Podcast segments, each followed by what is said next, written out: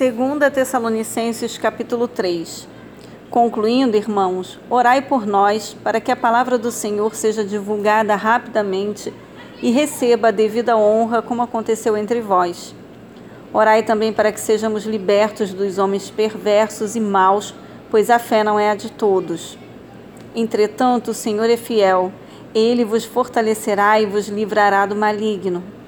Confiamos no Senhor que estás realizando e continuareis a cumprir as orientações que vos entregamos. O Senhor dirige os vossos corações ao amor de Deus e na constância de Cristo.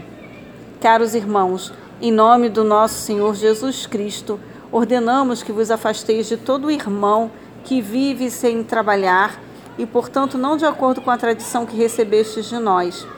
Porquanto vós mesmos sabeis como deveis seguir o nosso exemplo pois não vivemos de forma ociosa durante o tempo que estivemos convosco, nem comíamos de graça dos alimentos de ninguém.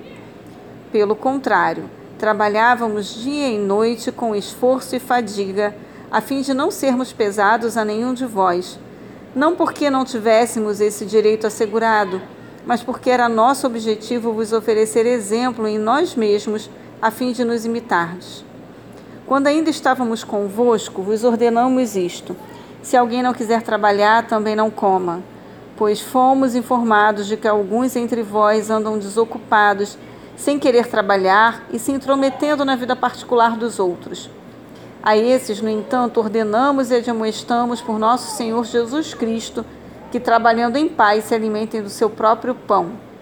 Quanto a vós, irmãos, jamais desanimeis de fazer o bem se alguém desobedecer as nossas orientações expressas nesta carta, observai-o atentamente e não tenhais contato com ele, para que o mesmo se sinta envergonhado. Contudo, não o considereis inimigo, pelo contrário, chamai a atenção dele como irmão.